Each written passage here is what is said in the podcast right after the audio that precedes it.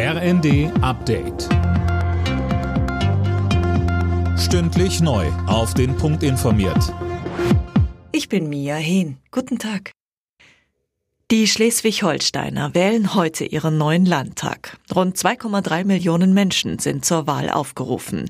Mehr dazu von Anne Brauer. Während im Saarland Ende März noch die SPD triumphierte, dürfte heute Abend wohl vor allem die CDU Grund zum Feiern haben. In den Umfragen sah es nach einem ganz klaren Sieg für Ministerpräsident Günther und seine CDU aus. Günther regiert aktuell mit Grünen und FDP. Und auch wenn er immer wieder betont hat, dass er gern mit der Jamaika-Koalition weitermachen will, bestätigen sich die Umfragen, braucht Günther in der zweiten Amtszeit nur noch einen Koalitionspartner.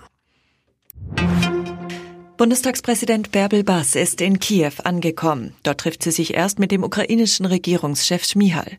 Später nimmt sie an einer Gedenkveranstaltung zum Ende des Zweiten Weltkriegs teil. Auch ein Treffen mit Präsident Zelensky ist geplant.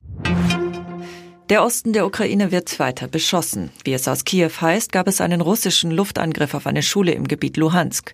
Dabei sollen etliche Menschen ums Leben gekommen sein. Die ukrainischen Behörden rechnen mit bis zu 60 Toten.